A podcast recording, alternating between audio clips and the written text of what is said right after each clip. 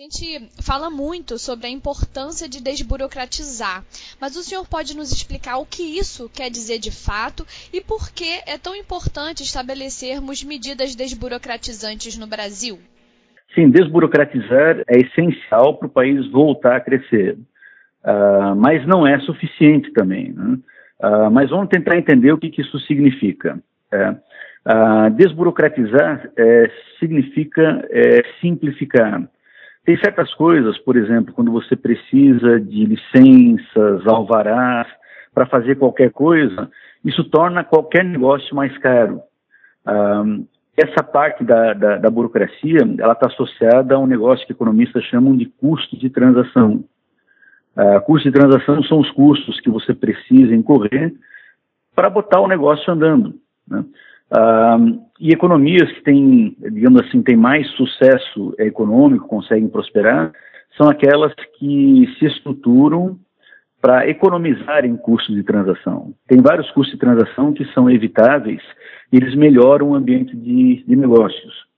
É, para pequenas empresas, por exemplo, você depender de um alvará, é, depender de uma licença para começar a operar alguma coisa que não tem risco, um, você está impondo um custo muito grande para o pro, proprietário do negócio. Então a desburocratização ela simplifica e ela facilita a vida das pessoas. Daí a sua importância. É, empiricamente, quando a gente compara países, a gente tem os indicadores aí de, digamos assim, de, de burocracia e custos de transação de maneira geral. Um indicador que é importante é o indicador do Banco Mundial, que é o Doing Business.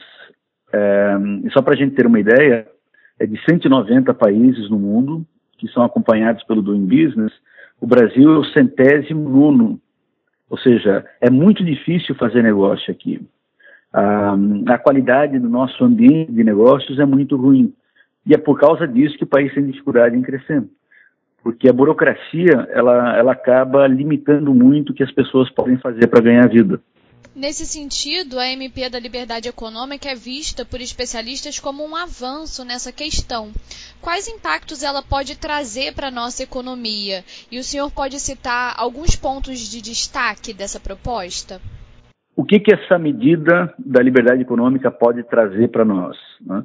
Ah, então, por exemplo, ah, os países mais ricos é, é mais fácil fazer negócio, tem menos burocracia, não tem essa burocracia que emperra tudo como nós temos, e tem o um melhor ambiente de negócios. Ah, e é estimado que, é, reduzindo a burocracia, trazendo o, o Brasil é, para uma colocação bem melhor no ambiente de negócios, ah, existem estimativas que, ao longo dos anos, você pode ter um aumento de três a seis vezes da renda per capita, é, reduzindo a burocracia. Não é instantâneo, mas ao longo do tempo, 10, 15, 20 anos. Né? Ah, outra indicação que a gente tem, é, outra correlação importante com, é, com burocracia ou melhor ambiente de negócios, é que a qualidade de vida, nível de emprego, produtividade, tudo isso é, melhora. Ah, e, finalmente, outro benefício é que não adianta a gente ter um investimento em educação, que a gente não tem um investimento produtivo em educação, mas a gente precisa ter, não adianta ter esse investimento produtivo em educação e em tecnologia se o nosso ambiente de negócio é ruim. Né? Ah, muitas pessoas falam que a educação em Cuba, por exemplo, é boa, mas quando você vai para Cuba, você tem engenheiro dirigindo táxi. Né? Ah, porque o ambiente de negócios em Cuba é muito ruim também. O engenheiro devia estar construindo coisas, não dirigindo táxi. Ah, então, para um investimento em melhor educação e, e a gente adotar melhores tecnologias e voltar a crescer, é necessário, é extremamente importante a gente ter um melhor ambiente de negócios.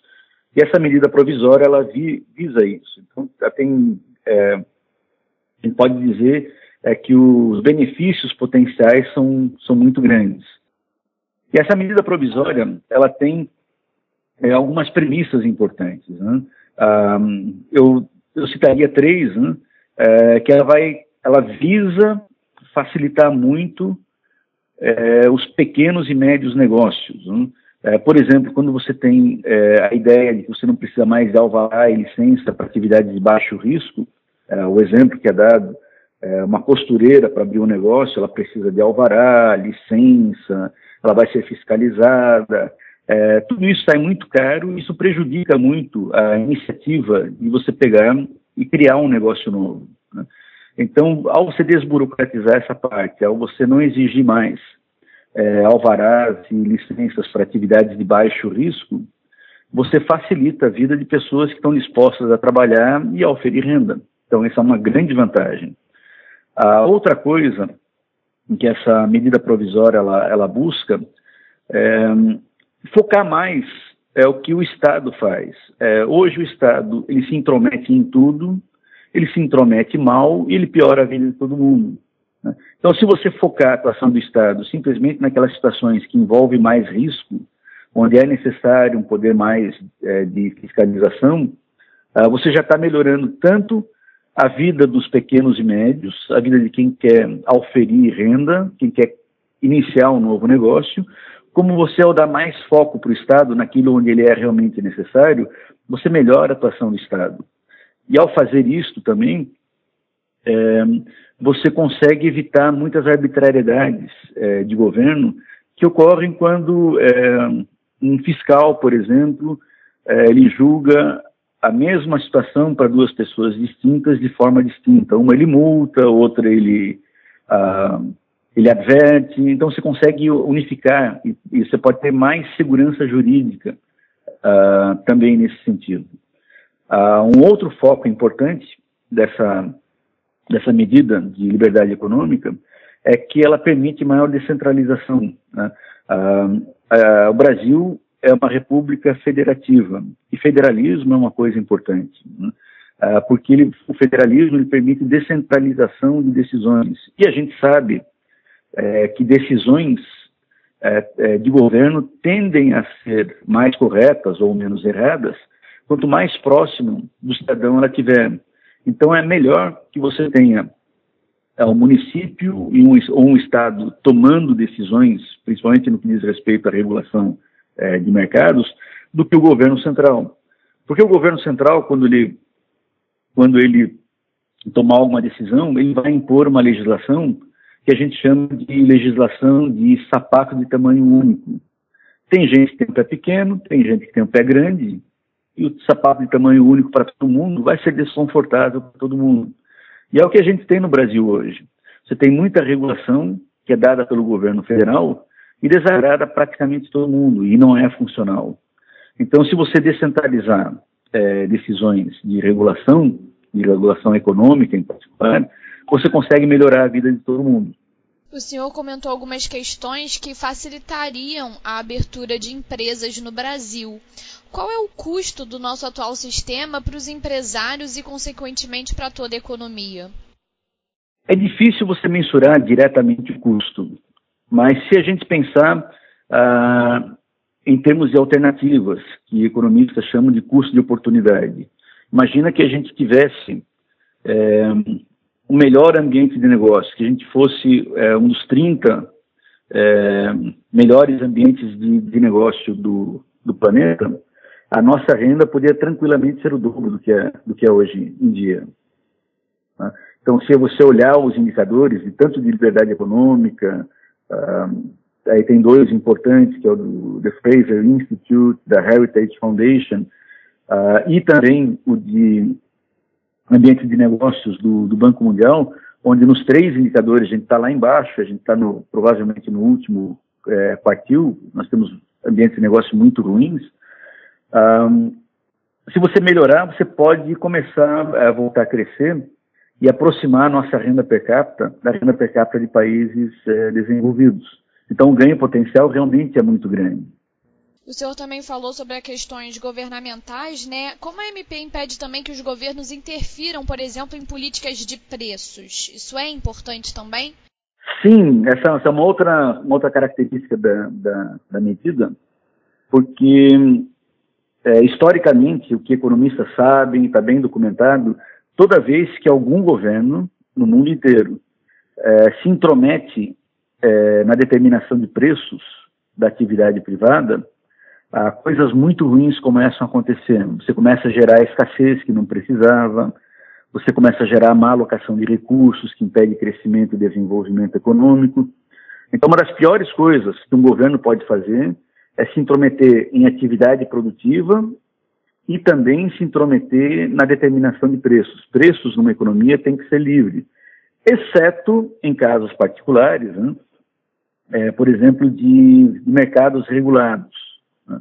Ah, tem alguns mercados que são regulados pelo governo por necessidade econômica. Quando você tem ah, uma presença de externalidades, quando você tem alguma forma de monopólio natural, aí é possível que a interferência de governo nesses mercados melhore a situação para a sociedade. Não necessariamente, mas é possível que sim. Em outras situações é muito difícil que a interferência de governo melhore as coisas. De que forma é, essa medida também ameniza a insegurança jurídica no país? Ela ameniza é, insegurança jurídica justamente porque ela prevê que é, uma ação é, de, de, política, de, de, regulação, ela que afete uma pessoa, ela deve formar uma espécie de jurisprudência uh, de forma que todas as pessoas envolvidas na mesma situação devam ter o mesmo tratamento. Uh, que isso é o que a gente chama de efeito vinculante para decisões administrativas. Né? Então, o que, que, o que, que vale a isonomia, o que vale para um cidadão, deve valer para todos. Uh, por exemplo, o que a gente tem hoje, um fiscal pode interpretar uma norma uh, de forma bem distinta para dois eh, cidadãos em situação igual. Né? Uh, isso abre uma porta para discricionariedade, para arbitrariedade, para corrupção. Com essa medida provisória, se estiverem presentes as mesmas circunstâncias, uh, você vai ter vinculação de interpretação do órgão que está uh, que tá agindo sobre o caso. E o que vale para uma pessoa deve valer para todo mundo. É, isso reduz bastante é, insegurança jurídica, porque você sabe como é que você vai ser tratado e você fecha a porta para essas coisas que são comuns na ação do Estado aqui no Brasil, que é discricionariedade, arbitrariedade, corrupção e, e daí para fora. Na sua opinião, essa iniciativa ela acena para um novo momento no país, onde a gente está construindo um modelo menos estatizante, que foi o visto até aqui na nossa história? Isso é uma, é uma direção, é uma mudança muito boa na direção correta. Ah, com essa medida, a gente vai, é, o Brasil vai começar a se aproximar é, na sua estrutura, digamos assim, regulatória de mercados, daquilo que funciona bem no resto do mundo. A gente vai deixar de ser essa jabuticaba, né, querer fazer tudo diferente, porque a gente acredita que o Brasil é diferente. Então a gente vai fazer coisas que já foram testadas, que se sabe que funcionam que são as grandes fontes de prosperidade é, para todos os países do mundo. Então, essa grande inovação, a gente sai de um modelo dirigista, de grande intervenção do Estado, é, para um modelo onde a ação do Estado passa a ser mais racional. O Estado deixa de querer ser produtor, deixa de querer determinar preços, e ele passa a, a regular mercados da melhor forma possível, é, permitindo mais liberdade, reduzindo custos de transação e, e aí por diante. É uma, uma excelente mudança na direção correta. Eu só queria alertar uma coisa, é que embora seja uma mudança na direção correta, uma grande iniciativa, ela não é suficiente por si só para o Brasil voltar crescendo. Ela precisa estar acoplada com outras coisas. Né?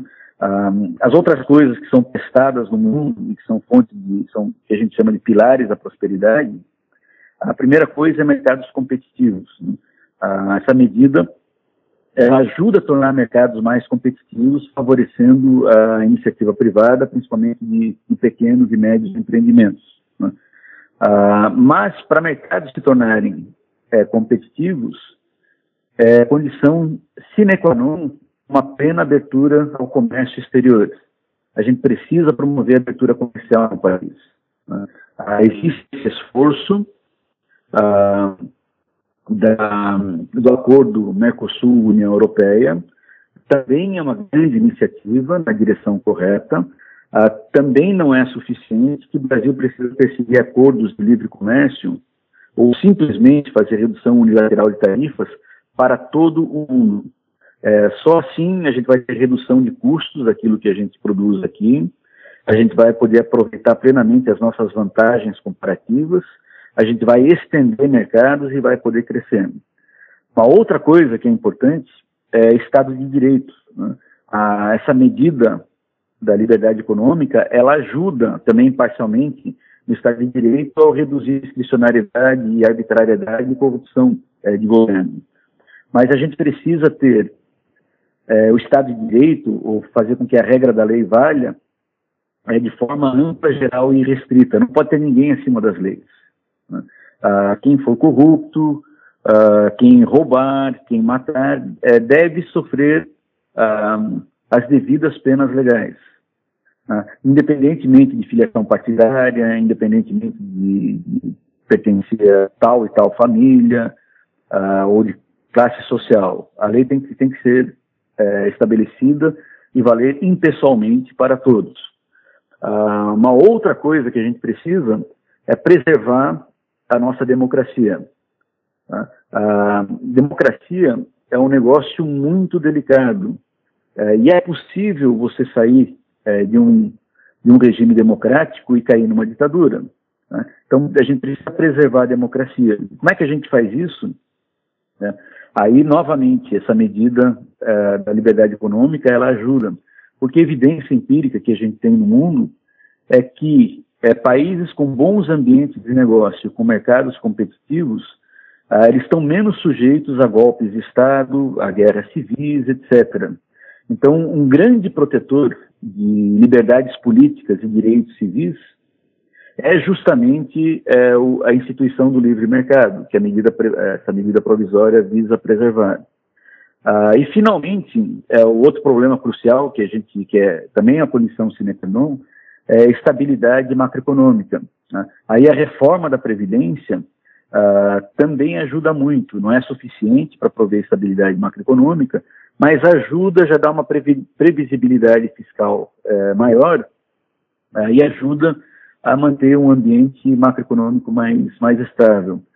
É, simplificando, o Brasil, para voltar a crescer, precisa tornar mercados verdadeiramente competitivos, precisa instituir competição na política, precisa ter Estado de Direito, e precisa ter estabilidade macroeconômica. Tudo isso a gente precisa construir e não tem nada garantido ainda. Mas a medida uh, da liberdade econômica, ela, ela ajuda bastante a contribuir para cada um, um, um desses pilares da prosperidade.